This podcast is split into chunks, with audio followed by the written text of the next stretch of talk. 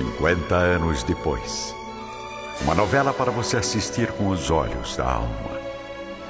No capítulo anterior, Elvídio Lúcius revela ao sogro Fábio Cornélio o seu desejo de retornar à Judéia, a fim de se livrar do perigoso assédio de Cláudia Sabina.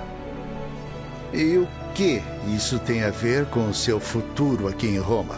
Cláudia parece não ter esquecido o que aconteceu entre nós. Para ser sincero, meu sogro, creio que essa mulher ainda representa uma perigosa ameaça à paz da minha família.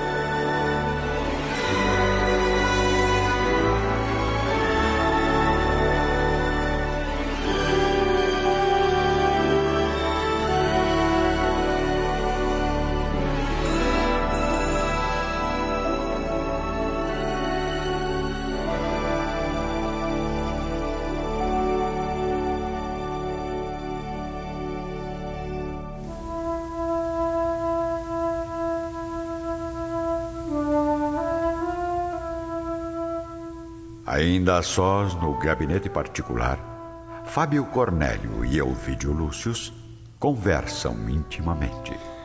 Ora, meu querido genro, eu compreendo seus escrúpulos de homem honesto e pai de família. Porém, eu confesso francamente que na minha situação atual, eu dependo demais do apoio de Lólio Úrbico e de Cláudia Sabina nos assuntos políticos e administrativos. Mas o senhor não tem um bom relacionamento com o imperador? Por isso mesmo que lhe peço para ficar, Elvídio. Minha posição financeira, infelizmente, é muito precária, devido aos numerosos gastos que tive nos últimos tempos.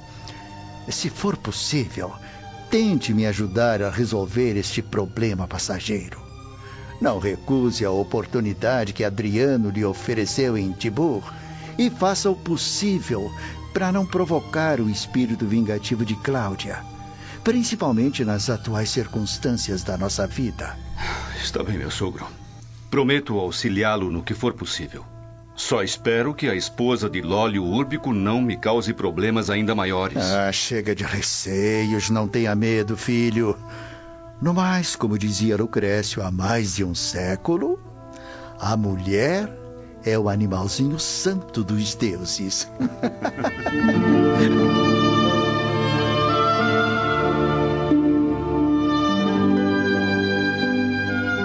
Enquanto isso, no magnífico pomar da residência dos Lúcios, encontramos Alba Lucínia em companhia da mãe, Júlia Spinter, caminhando lentamente ao redor das macieiras.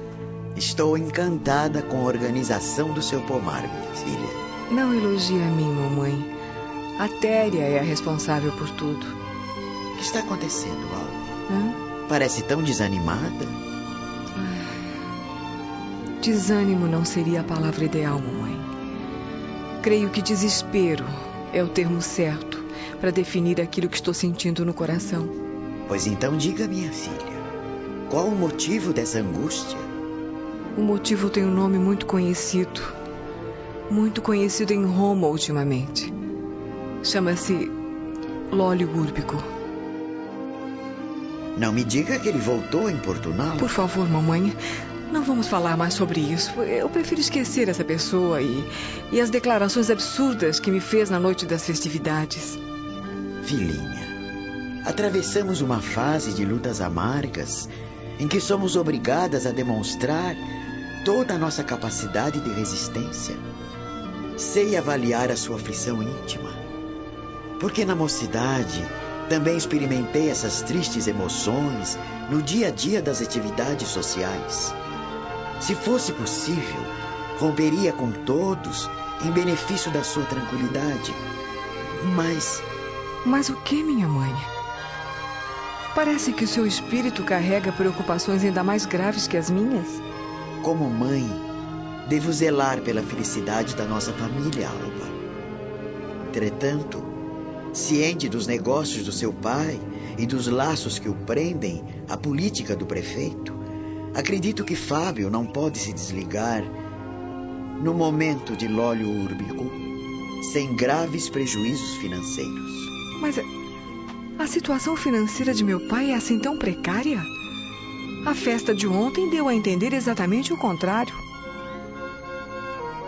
Ao mesmo tempo, na suntuosa biblioteca do Palácio Imperial, Adriano recebe a visita do prefeito Lólio Urbico.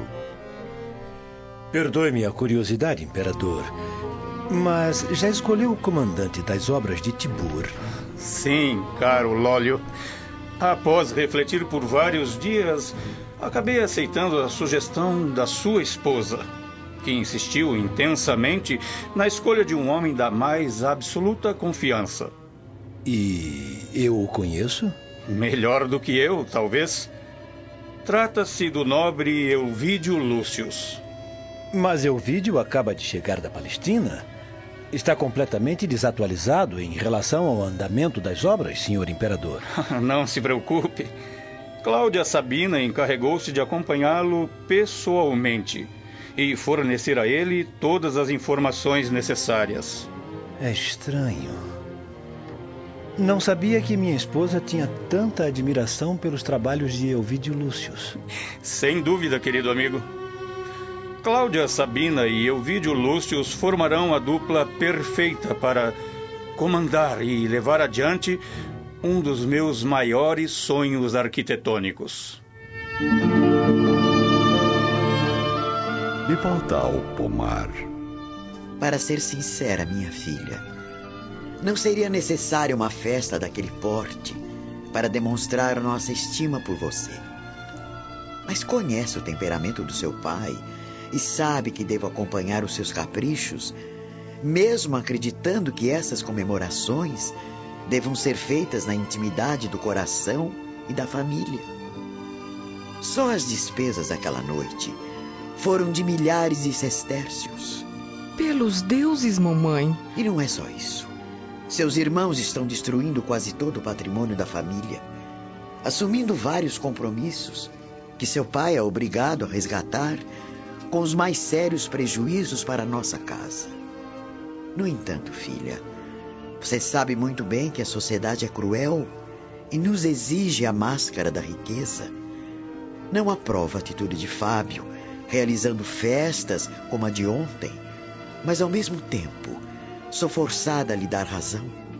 Afinal, um censor precisa estar em dia com as convenções sociais. Está bem, mamãe. Não falemos mais nisso.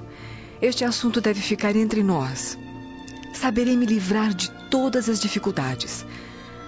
Ontem eu e Elvídio pensávamos em regressar à província. Mas vejo que papai e a senhora precisam do nosso apoio. Por isso decidimos permanecer em Roma o tempo que for necessário. Que os deuses a abençoem, filha querida. Sim, fique comigo. Tenho vivido muito só e incompreendida. Seus irmãos se afastaram do lar para seguir os maus caminhos deste mundo. E seu pai, como sabe, está sempre ocupado em conferências e, e negócios do Estado. Não se preocupe. Jamais irei abandoná-la, minha mãe. Jamais. Após alguns dias, deixando Nestório como auxiliar do sogro, Elvídio Lúcius parte em direção a Tibur, transportando no coração a saudade da esposa e das filhas, e levando nas profundezas da alma os pensamentos sobre os desafios que iria encontrar pela frente. Deuses sagrados do Olimpo, livrai-me dos inimigos que porventura atravessem o meu destino. Iluminai os meus passos na estrada da vida, para que não caia jamais nas armadilhas de uma criatura cruel e rancorosa como Cláudia Sabina. Ao mesmo tempo, já em Tibur, aguardando ansiosamente a chegada de Ovídio, Cláudia Sabina está sozinha na intimidade do luxuoso aposento improvisado, elevando os pensamentos ao infinito de sua paixão ilimitada. Venha logo, meu amor. Primeiro, prometo que irei me comportar, conquistar profissionalmente sua atenção, fazendo notar todo o meu talento para as obras artísticas. Depois, querido Ovídio, depois, não existirá nada melhor que relaxar e misturar trabalho com prazer.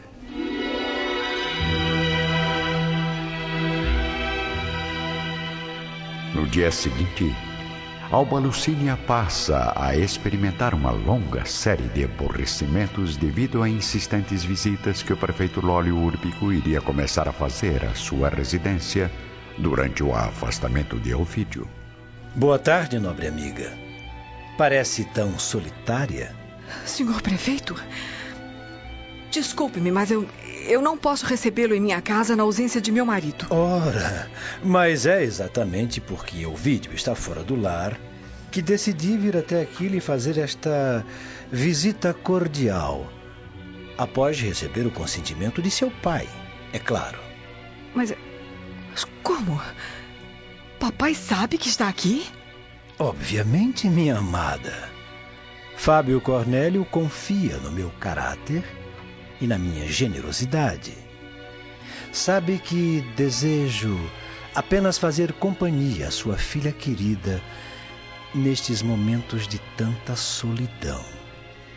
Alba Lucínia, ciente das dificuldades financeiras do pai, não tem coragem de revelar a ele as suas angústias, sujeitando-se a aceitar de modo frio e distante a falsa amizade do prefeito. Alguém, no entanto, se interessa profundamente pela situação de Lólio Úrbico, espionando todos os seus passos com absoluta facilidade. É a Téria que observa escondida entre as cortinas do salão as declarações apaixonadas do prefeito à pobre Alba Lucínia. Lólio Úrbico. Hum, quem diria? Apaixonado pela esposa de Elvídio Lúcius. Ah, sem dúvida, Cláudia Sabina não irá gostar nem um pouco desta notícia. Dois meses se passam e Nestório, agora auxiliando Fábio Cornélio em seu gabinete, começa a conquistar a simpatia do velho romano que antes o via apenas como um mísero escravo. Muito bem, Nestório, muito bem. Está dispensado. Eu creio que já me ajudou bastante por hoje.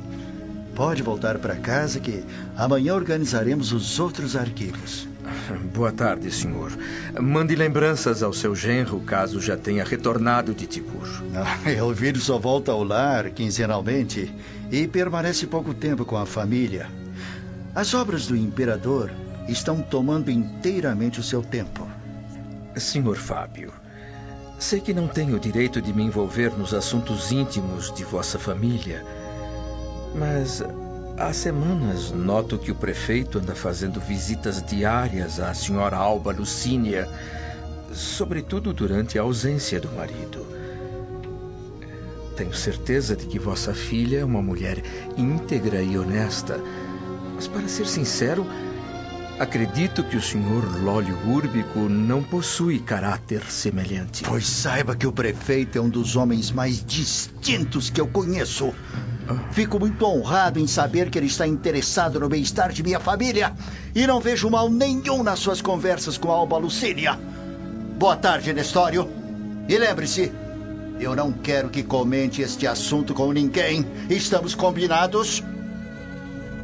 Perfeitamente, senhor. Boa tarde.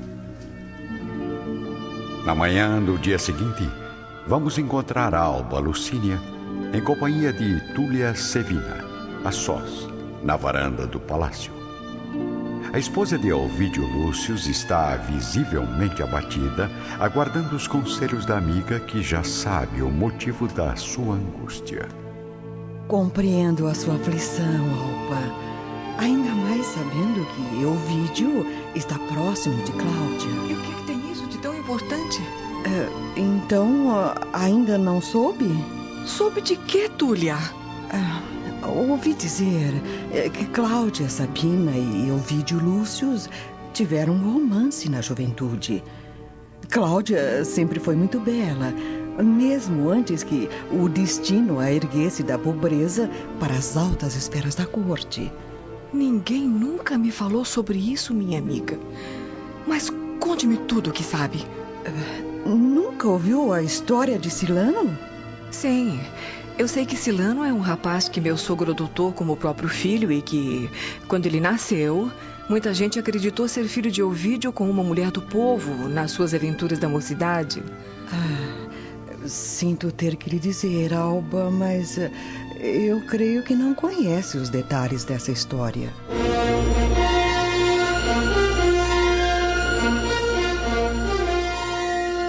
No mesmo tempo, reunidos no grandioso salão de mármore do palácio de Fábio Cornélio, encontramos ele próprio, juntamente com a esposa, as duas netas e Caio Fabrícios. Pelos deuses, a situação está cada vez mais alarmante. A cada dia são descobertos novos esconderijos desses malditos cristãos. Não se preocupe, Sr. Fábio. Logo, toda a legião de perturbadores será eliminada do Império. Essa perseguição religiosa é tão absurda quanto inútil. A luz do cristianismo é infinita e imortal. Jamais será inibida pelas trevas da intolerância e da inveja. Célia, perdeu o juízo? De onde tirou essas ideias absurdas, minha neta? As ideias absurdas são as únicas que podem modificar este mundo. Não, pelos deuses, não. Uma cristã na família. Esta menina precisa de um médico e está completamente fora de si. Nós é que precisamos lavar nossas almas, senhor Fábio Cornélio tirar de vez o rancor e a crueldade que moram no seio da nossa tradição dominadora.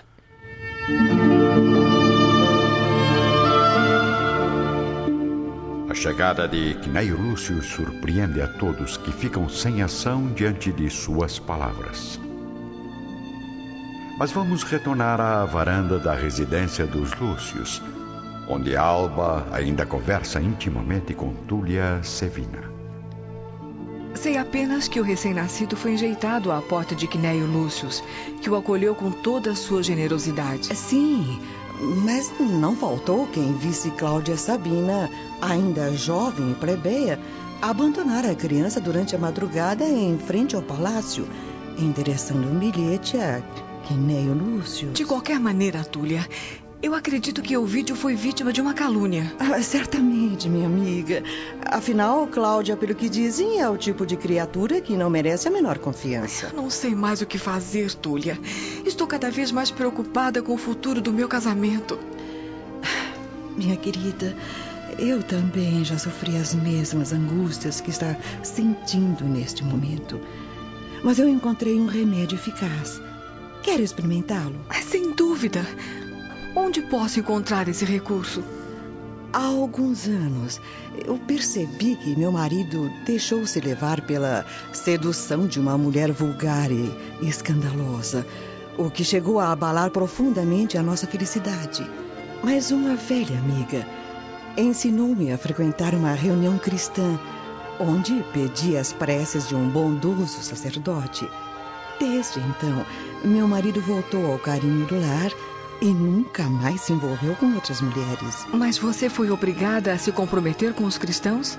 De modo algum. E eles praticaram algum tipo de magia em seu benefício? Também não.